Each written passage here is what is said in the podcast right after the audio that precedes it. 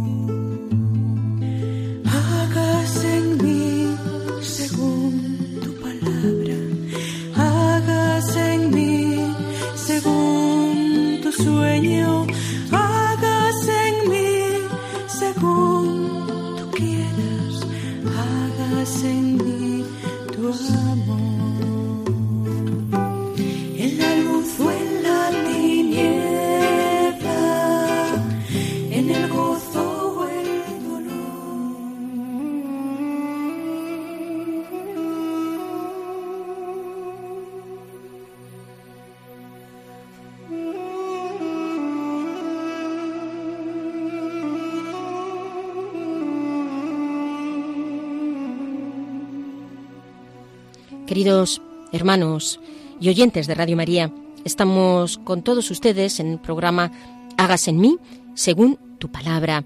Les recuerdo a aquellos que formamos parte del equipo del programa, Pilar Álvarez. Hola Pilar. ¿Qué tal, queridos amigos? También tenemos al padre Carlos Rey Estremera, que desde Burgos nos acompaña. Ya saben ustedes que es vicario en la parroquia del hermano San Rafael en Burgos. Le damos las gracias también por su esfuerzo, por estar con nosotros. Y quien les habla, Inmaculada Moreno.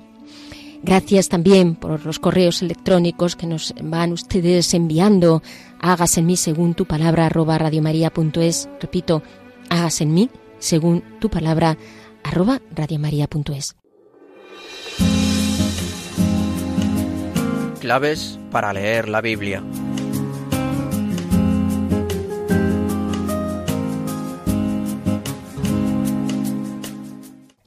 Y hoy vamos a empezar con un nuevo profeta, Isaías.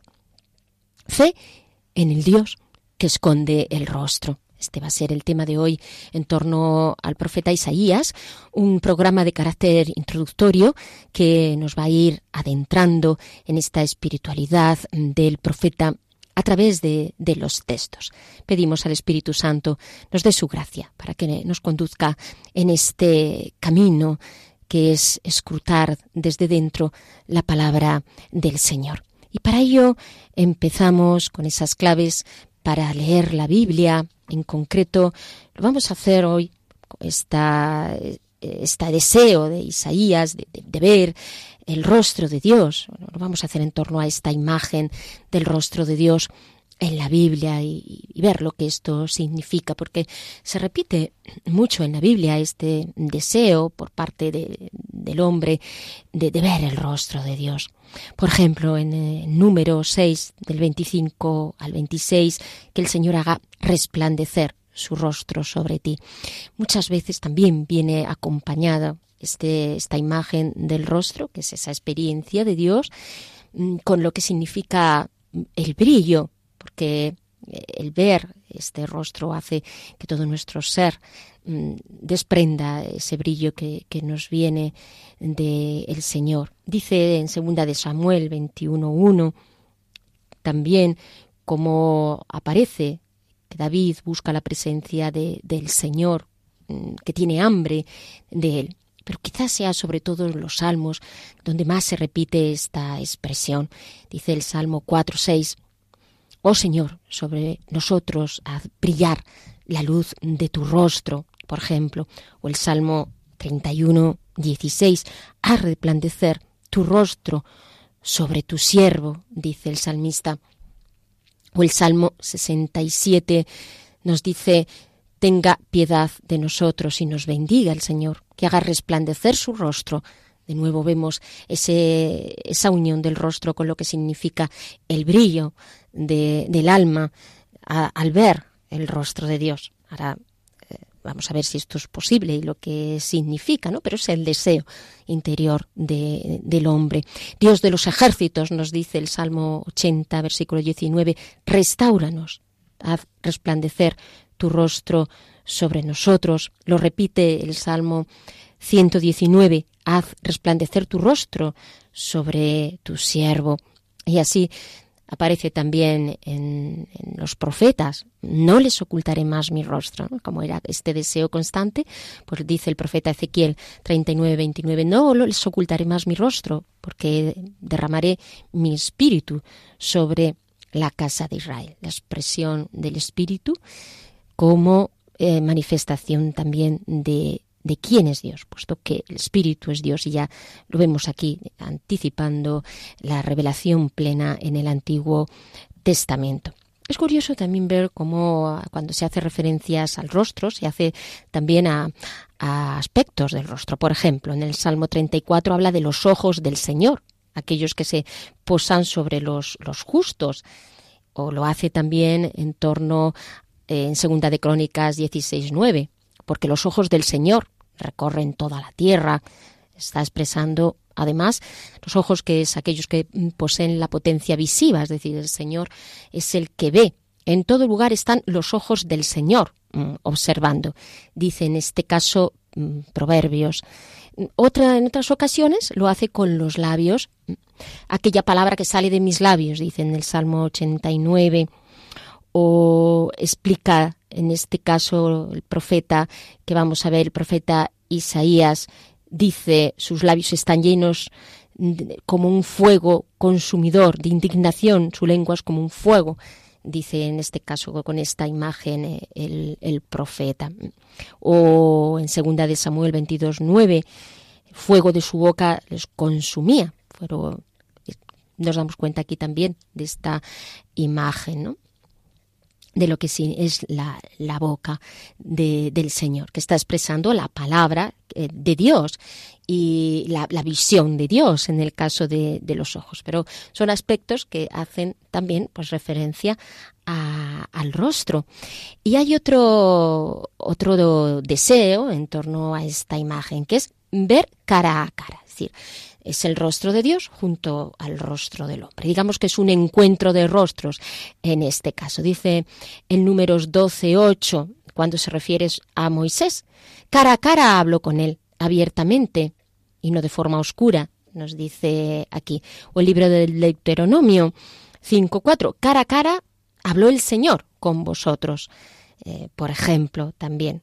O en Ezequiel 20:35, yo os llevaré al desierto y allí entraré con vosotros cara a cara, cuando habla de, del juicio.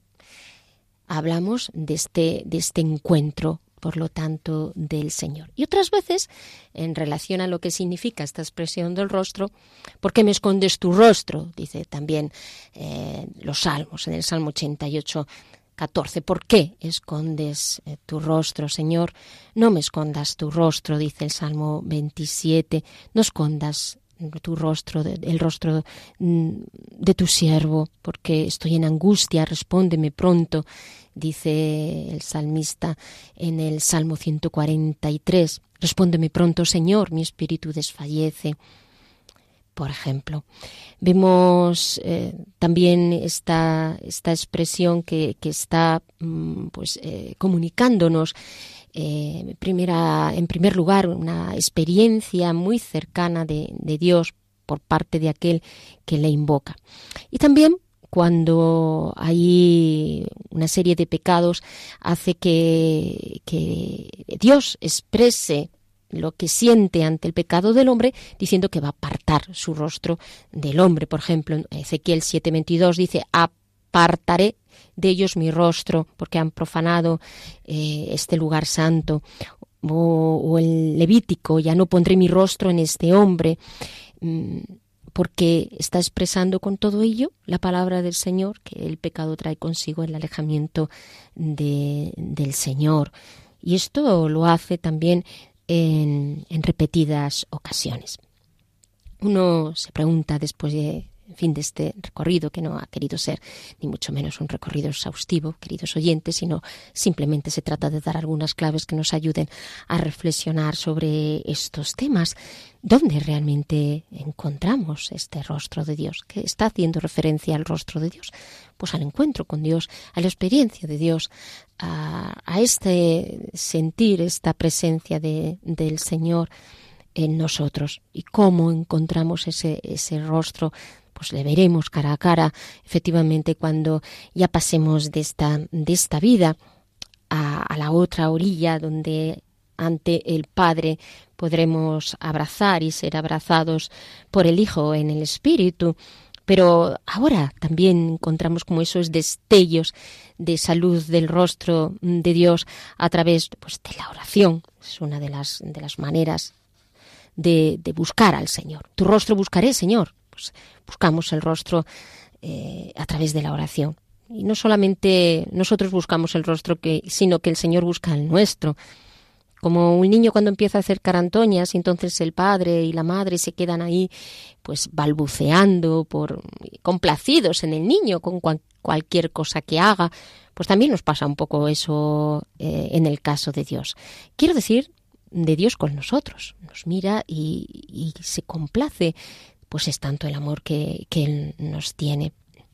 Por eso la oración es una manera de buscar a Dios, pero es que el Señor nos mira cuando estamos en la oración y, nos hace resplandecer. Recordemos cómo la vida de oración que Jesús llevaba estaba ante todo en esa intimidad con el Padre al que llamaba el Abba, esa palabra tan entrañable en arameo que está haciendo referencia a esa cercanía con el, con el Padre, puesto que Él, el Hijo y el Padre son una, una sola cosa.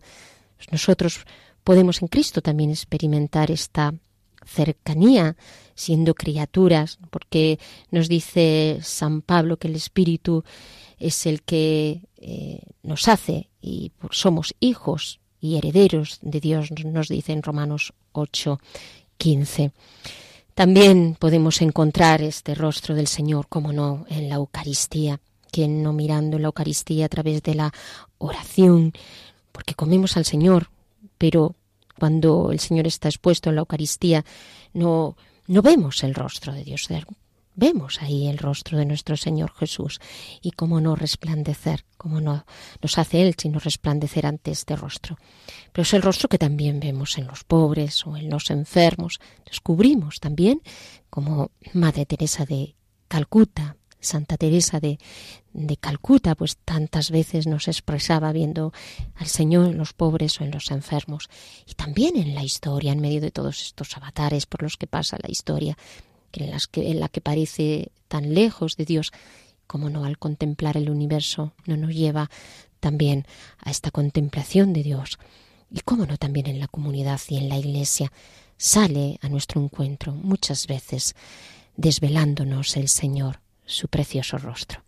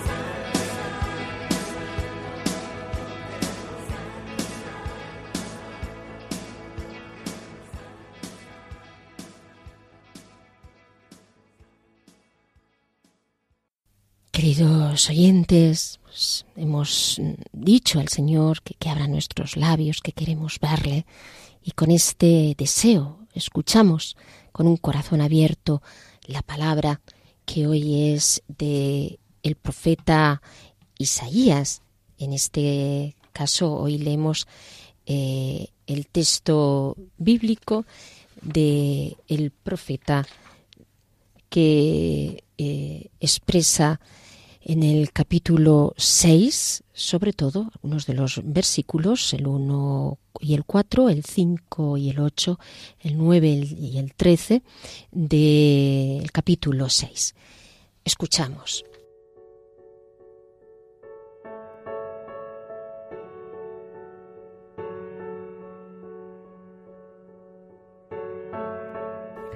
Me sucedió el año en que la muerte del rey Ocías presagiaba tiempos inquietantes. Vi al Señor sentado sobre un trono excelso, el Dios soberano, incomparable, Señor de cielos y tierra, fascinante y, sobrecogedor al mismo tiempo. Ante él, incluso los ángeles temblorosos exclamaban, Santo, Santo, Santo, el Señor Todopoderoso, la tierra está llena de su gloria, como diciendo, Nadie como tú, nadie como tú, nadie como tú, Dios soberano e insondable, misterioso y escondido, tan inabarcable y tan presente al mismo tiempo en la historia. Solo tú invades y penetras todo con tu presencia divina. La historia entera está en tus manos. Ante el Dios Santo me sentí pecador e hijo de un pueblo igualmente pecador. Me vi tembloroso, insignificante ser humano ante el Dios soberano de todo. Experiencia de mi pequeñez ante el Dios incomparable. Me experimenté anonadado. Dios me purificaba así de todo orgullo humano y me hacía poroso y disponible, capaz de oír su interpelación ¿A quién enviaré para proclamar mi palabra a los hijos de mi pueblo? Me presté. Aquí me tienes, Señor, para lo que quieras. Me sentí llamado a ser profeta, pero inmediatamente tuve una escalofriante sospecha. Me lo confirmaría mi vida posterior. Intuí que lo viviría como drama. Me tocaría proclamar la palabra de Dios para pedir al pueblo fe y esperanza en tiempos difíciles. Me tocaría provocar la crisis en el corazón de ese pueblo. Mi palabra en nombre de Dios causaría en él el efecto contrario. Serviría para cegar sus ojos, endurecer sus oídos, embotar su corazón.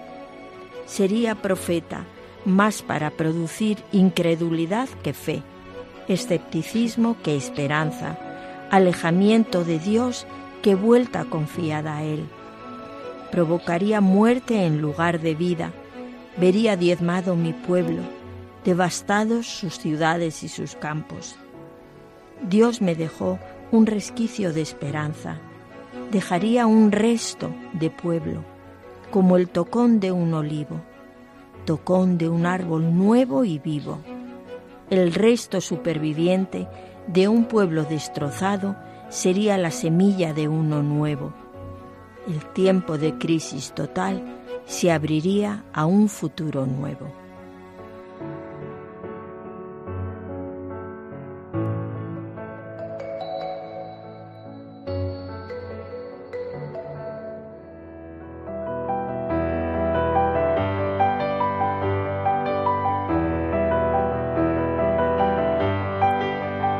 Al encuentro del hombre.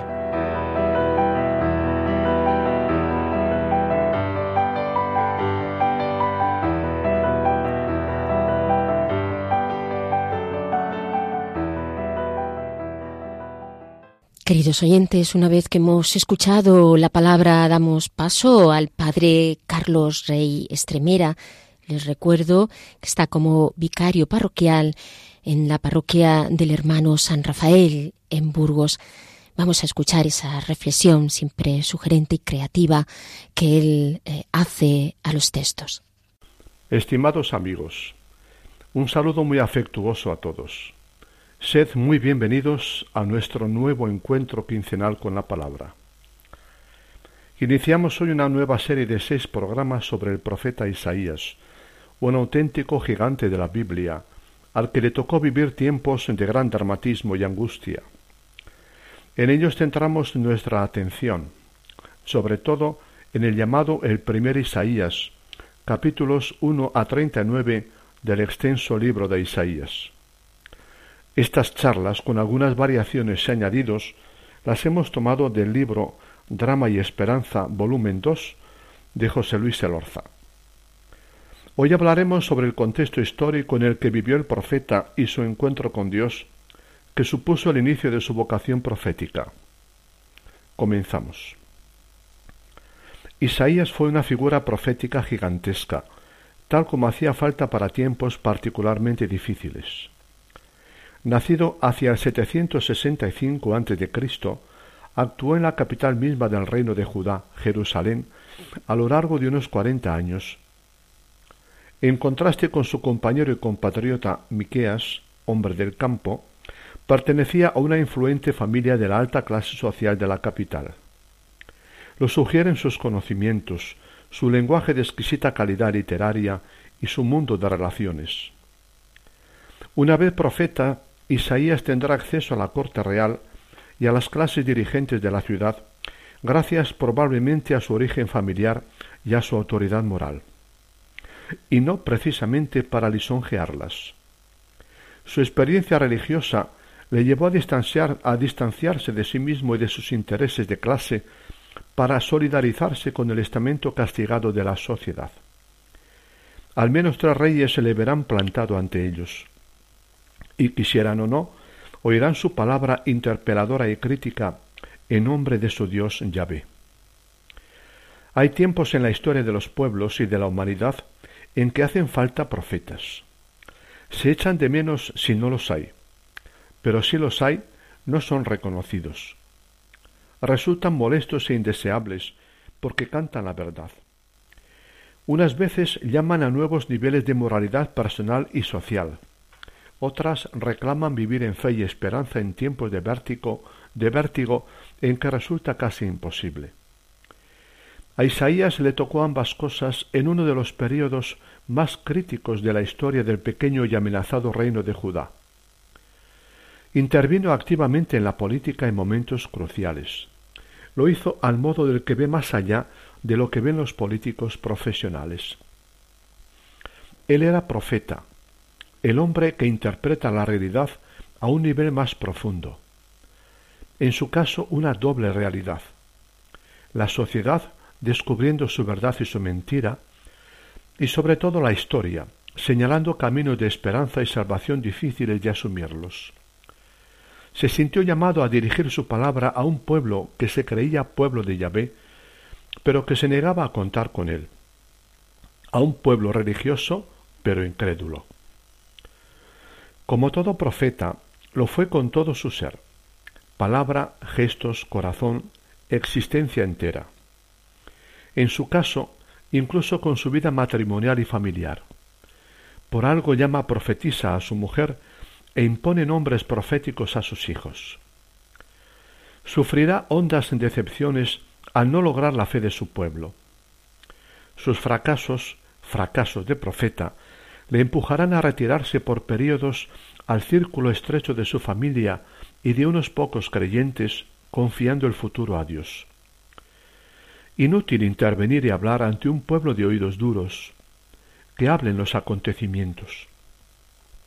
Culto, poeta, dominado magistralmente su lengua hebrea, nos ha legado una obra literaria de primera calidad. Fue uno de los grandes literatos de la humanidad le llama Alfonso Alonso Shekel.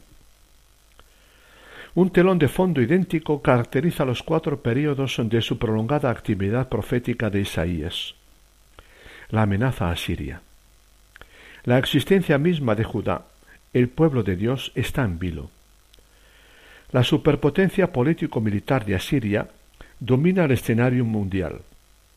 Es una formidable máquina de guerra entregada a un imparable programa de armamentismo y de conquistas militares. Siguiendo una ambiciosa y agresiva política de expansión y creación de un imperio, trae en jaque a todo el próximo Oriente, Babilonia, Egipto, Damasco, y a todos los pequeños estados como Israel, Judá, Moab, Amón, ciudades filisteas, etc. Temible potencia que arrasa y extermina pueblos, que hacía estremecer la tierra y temblar a los pueblos, célebre por la crueldad que practicaba con los vencidos. La sanguinaria y traidora, repleta de rapiñas, insaciable de despojos, la llamará un siglo más tarde el profeta Naún. ¿No han vivido esta pretensión imperialista otros pueblos, empleando idénticos métodos de violencia y barbarie? La de crear el reino de, de mil años, la España imperial, la Gran Serbia, la Gran Rusia, la Gran Nación Americana. Se absolutiza el poder y a menudo en nombre de un Dios nacionalizado y apropiado. La barbarie de los pueblos civilizados entre comillas parece ser mayor. El actual libro de Isaías cuenta nada menos con que con sesenta y seis capítulos. En realidad contiene los oráculos de varios profetas de diferentes épocas. Conocemos el primero, Isaías de Jerusalén, un profeta de tal talla que dejó enorme estela. Profetas posteriores pusieron su propio mensaje bajo su nombre. Tenía tal prestigio su libro que se le añadieron oráculos de muchos profetas anónimos posteriores. Estamos ante un libro que fue formando que se fue formando y escribiendo por etapas, como un árbol o como una cebolla, creciendo como un organismo vivo a lo largo de unos cinco siglos. Fruto de una relectura permanente de lo que se creía palabra de Dios.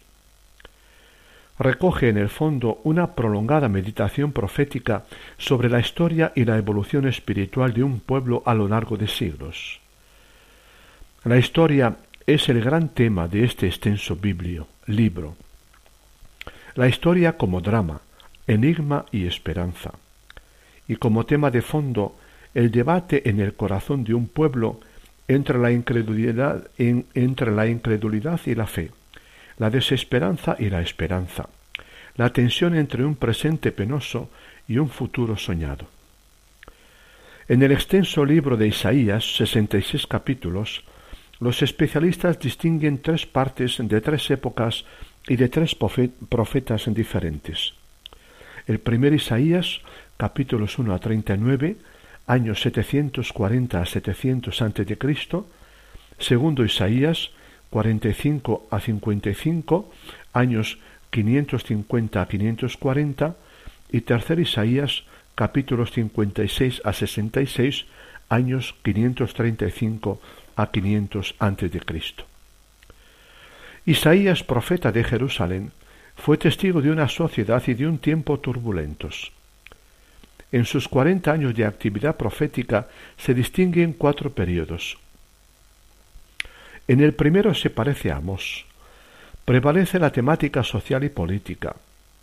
El problema mayor es la división socioeconómica en la sociedad judía por los años 740 a 735 a.C. Isaías denuncia con vigor e invita a cambiar los comportamientos sociales. En los tres siguientes, el problema es la historia, la incertidumbre y la angustia en tiempos caóticos. El tema principal, la fe en el Dios Santo desde un barco zarandeado por el oleaje. Isaías vino a ser el profeta de la fe y de la esperanza. Se puede madurar en la fe y en la esperanza si no se es capaz de fiarse de un Dios desconcertante. La existencia de cada hombre y mujer sigue siendo un gran enigma, una realidad incontrolable.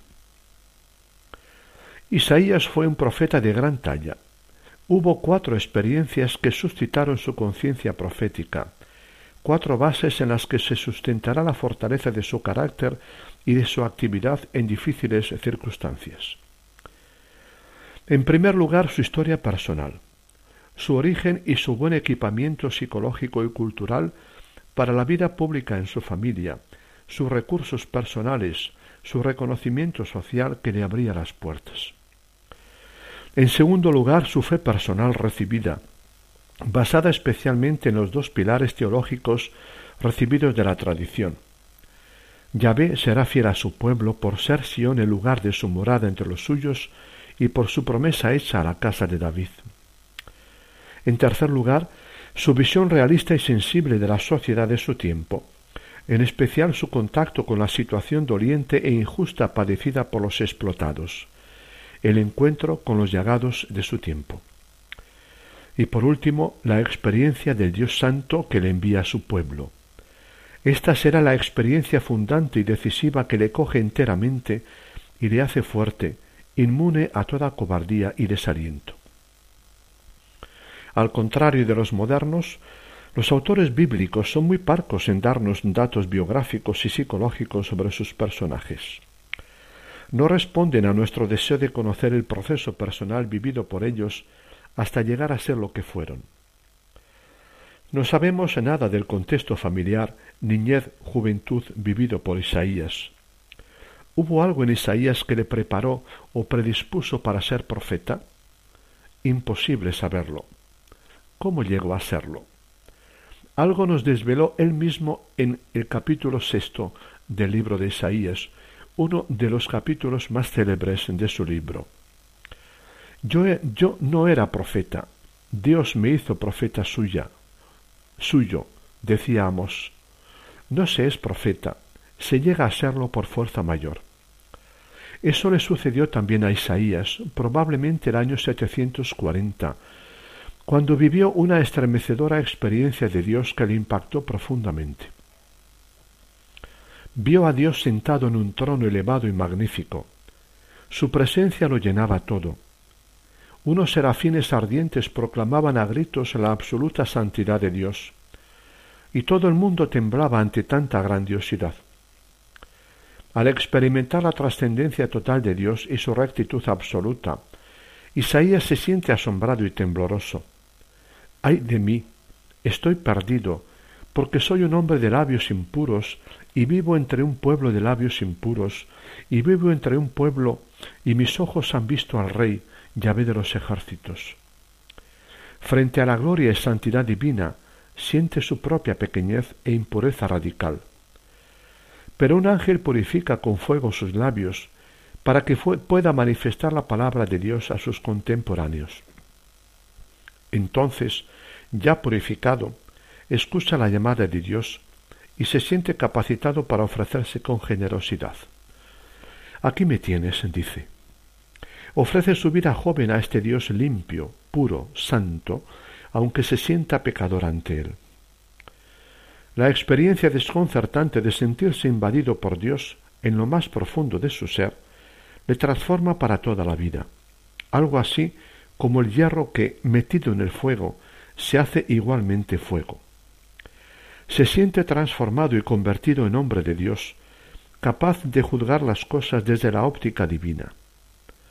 Desde entonces, durante toda su vida, rendirá culto vivencial a la grandeza y a la santidad infinita de Yahvé, y se presentará siempre como el representante de sus intereses.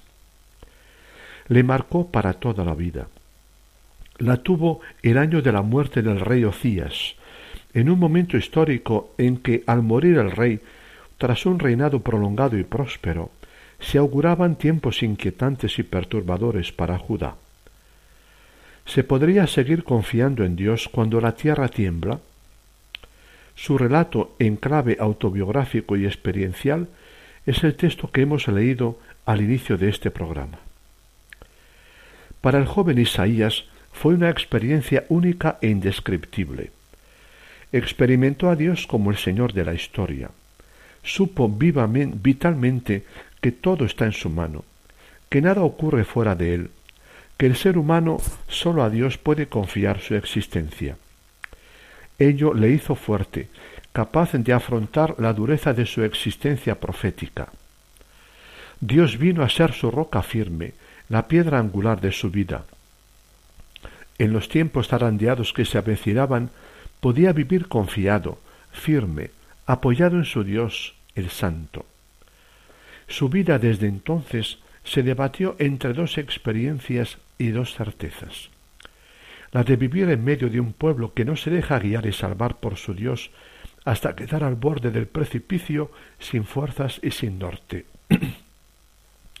y la de un Dios que no deja de ser salvador y haya caminos para seguir su historia con el pueblo.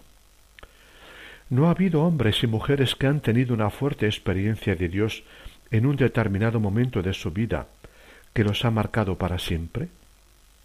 Además de Isaías, Jeremías y Jesús, y aquí otros hombres y mujeres, algunos de tiempos recientes.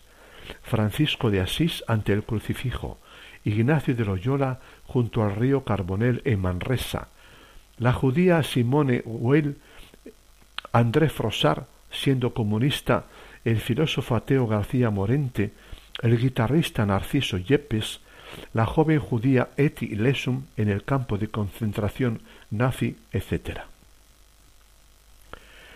Hasta aquí nuestra enseñanza de hoy, queridos amigos. ¿Qué os ha parecido? Impresionante el relato de la llamada de Dios a Isaías con el que hemos iniciado el programa, ¿verdad? Espero que os haya gustado y suscitado, suscitado interés por escuchar los próximos. Nuestro próximo programa versará sobre el lamento y la frustración de Dios ante el comportamiento de su pueblo. Dios, que es un Padre amoroso, es muy sensible a lo que hacemos y sufre cuando vamos por el mal camino. Un gran abrazo a todos también a vuestros familiares y amigos. Hasta dentro de dos semanas. Muchísimas gracias, querido Padre Carlos. Les recuerdo, queridos oyentes, que estamos en el programa Hágase en mí según tu palabra, que pueden ponerse en contacto con nosotros a través del correo electrónico hágase en mí según tu palabra arroba radiomaria.es y que hoy estamos viendo al profeta Isaías, fe en el Dios que esconde el rostro. Vamos ahora a tener un momento de, escucha y de interiorización de todo esto que hemos estado procesando a través de la reflexión del Padre Carlos.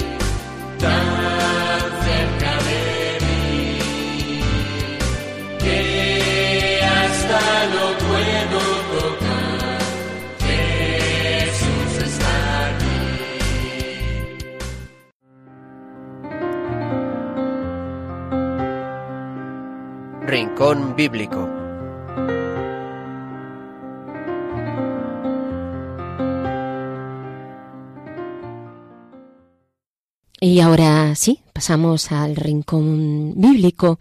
No sé, Pilar, qué es lo que te ha sugerido pues, la lectura de hoy que estamos introduciéndonos con, con este profeta, con el profeta Isaías, un profeta tan importante y tan emblemático. Pues la verdad es que esta lectura eh, es impresionante, porque comienza pues con esta visión que tiene Isaías, que él la localiza muy bien en el tiempo, el año en que la muerte del rey Ocías presagiaba tiempos inquietantes, esta visión que él tiene de Dios y cómo él se siente ante esa visión, ¿verdad? Se sintió anonadado y al mismo tiempo siente la llamada a ser profeta. Y como que Dios le hace ver a dónde le va a conducir, pues su misión de, de profeta, ¿verdad? Pues, em, sin embargo, esta visión, esta visión va a ser punto de referencia para la vida y la, y la misión de, de Isaías. Él ha visto al Señor sentado sobre un trono excelso y ha visto cómo los ángeles le gritaban, Santo, Santo, Santo, tú eres el, el diferente. Y mm, esto yo creo que, que, le va a marcar, ¿verdad? Y mm, ver el rostro de Dios. Pues ver el rostro de Dios es algo que de alguna manera pues nos mueve a todos cuando hemos entrado en el camino del Señor ese ese hambre que sentimos de, de sentir su presencia de de alguna manera de de poder escucharle, de adivinar cómo es. Y, y, yo cuando escuchaba las reflexiones que tú estabas haciendo al principio, se me vino a la cabeza el, el dicho popular de que la cara es el espejo del alma, ¿verdad?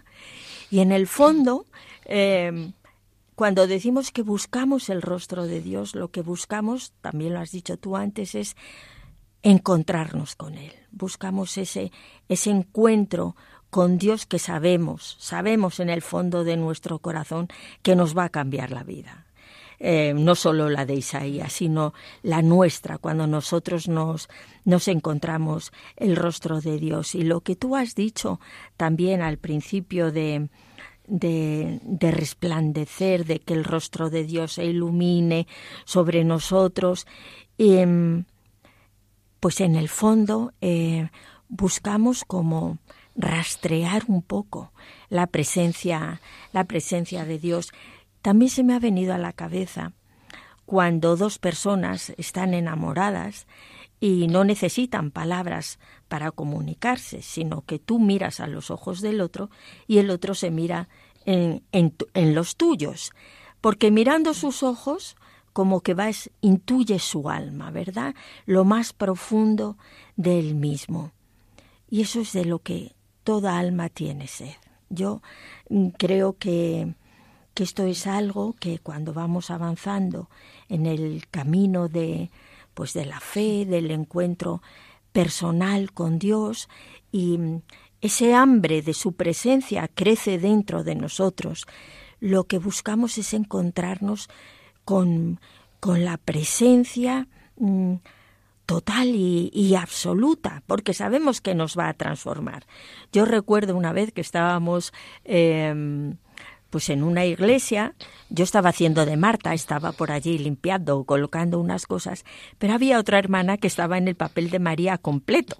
Estaba delante del sagrario y estaba en oración. Y estuvo bastante rato, el rato que yo estuve haciendo otras cosas. Y de repente cuando ella se levantó em, y le vi la cara, estaba como resplandeciente. Y lo que tú hablabas antes de la oración, has entrado en contacto con ese Dios vivo que te transforma y te transforma de tal manera que los demás lo pueden percibir, incluso aunque no hables ni hagas nada. Esa persona en ese momento reflejaba el rostro de Dios.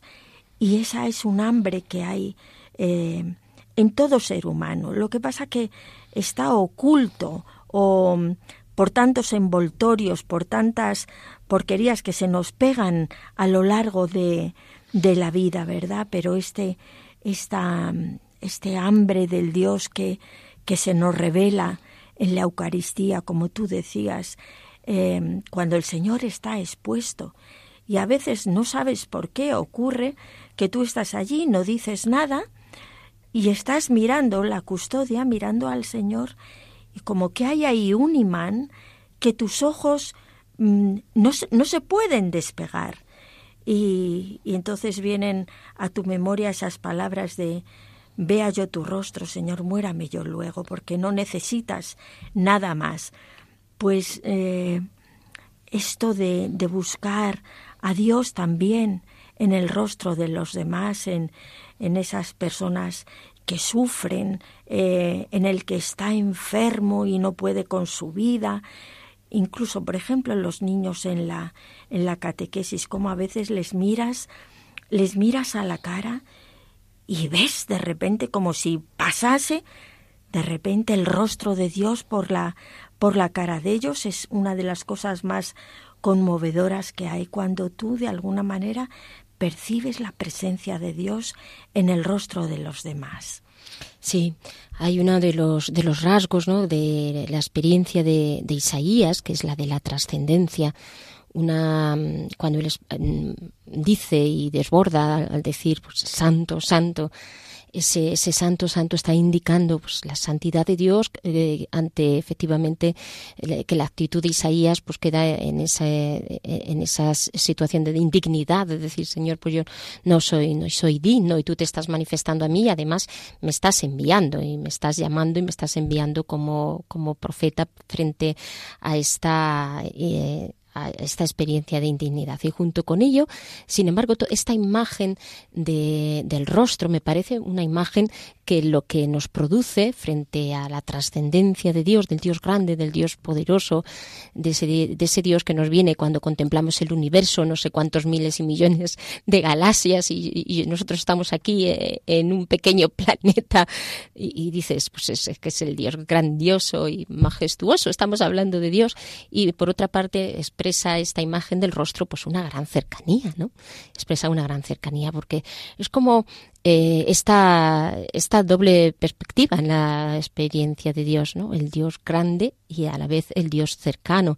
Que, y, es este, este deseo también el, el, del hombre, el de, el de no entender, pero saber que el Dios es infinito y poderoso, y por otra parte también pues es el Dios que, que está siempre cerca y que está y que está eh, próximo eh, al hombre. Yo creo que como esta doble perspectiva es el que, la que está recogiendo en este caso pues el profeta el profeta Isaías cuando pues, nos, nos habla eh, en el texto de esto lo que significa la, la, vocación. ¿no? Entonces es ese Dios también el que tiene una misión para cada uno de nosotros, una misión concreta. El Dios trascendente, a la vez el Dios cercano, es el que pues nos pone en una en una misión concreta y el que mm, nos hace ver su rostro pues a lo largo de, de, del día y a lo, y, a lo largo de la, de la vida, ¿no?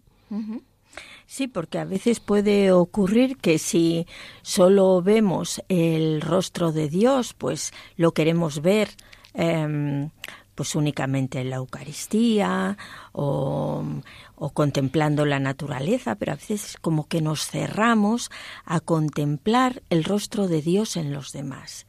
Y, y eso puede tener un peligro, porque realmente es como que nosotros mmm, nos, nos podemos hacer una idea falsa falsa de Dios en cierto aspecto. Necesitamos también verlo en el rostro de los demás para ahí entender ese Dios misericordioso, esa imagen del Dios tierno, del Dios sufriente tantas veces, ¿verdad? que no es solamente el Dios grandioso, lo que tú decías, sino el Dios cercano, el Dios que se compadece, el Dios que, que se mete en mi miseria. Y, y ese Dios es igualmente conmovedor o quizás más que el Dios de las galaxias. Queridos hermanos, pues vamos a pasar ahora a ese momento de oración, preparando nuestra alma para acoger eh, esta luz del rostro del Señor.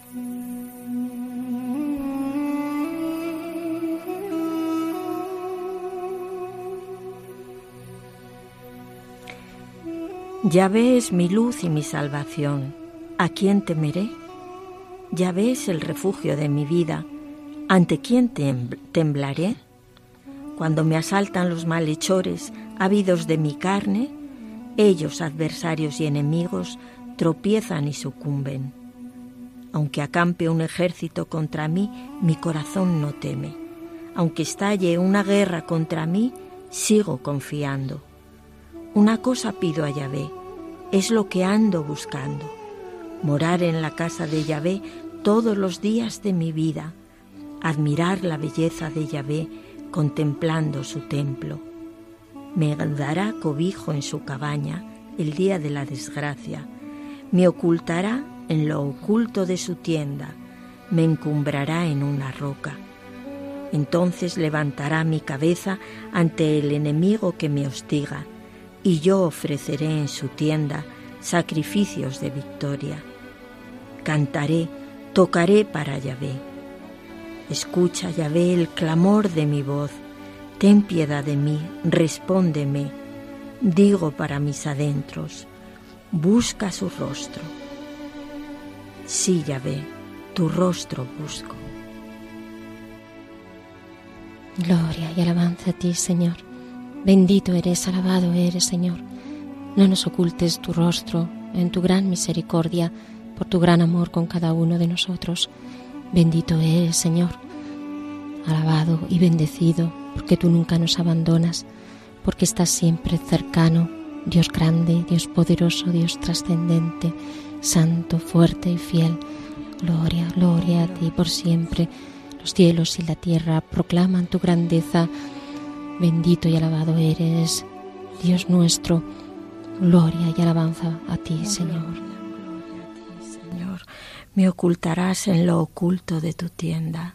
Sí, Señor, queremos llegar hasta lo más profundo de ti, hasta ese sitio donde está tu esencia misma, donde solo está esperándonos tu amor para abrazarnos, para restaurarnos, Señor porque para llegar hasta lo más profundo de ti, Señor, tenemos que despojarnos de todo aquello que nos sobra, Señor, donde tu esencia y la mía se fundan en un abrazo, Señor, donde yo esté en tu corazón y tú estés en el mío, Señor.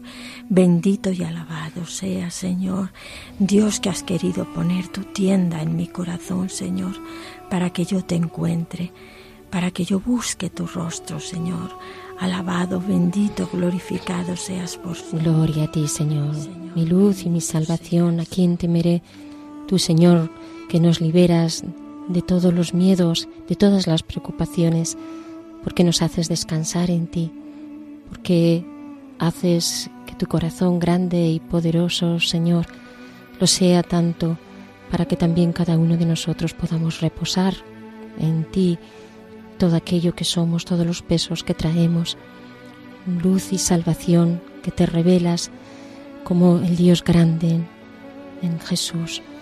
Gloria a ti Dios Padre, gloria a ti Dios Hijo, gloria a ti Espíritu Santo, que eres dulce refrigerio en cada uno de nosotros, en los momentos de dificultad, de aridez.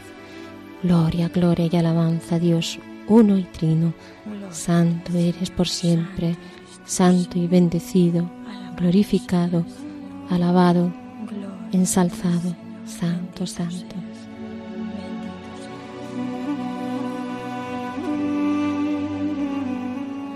Queridos oyentes, terminamos así el programa de hoy.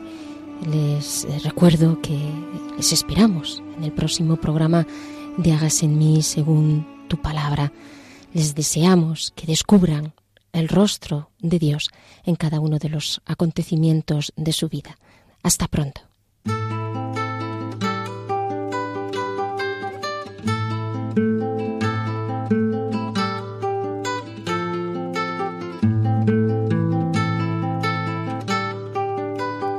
Han escuchado Hágase en mí según tu palabra, con Inmaculada Moreno.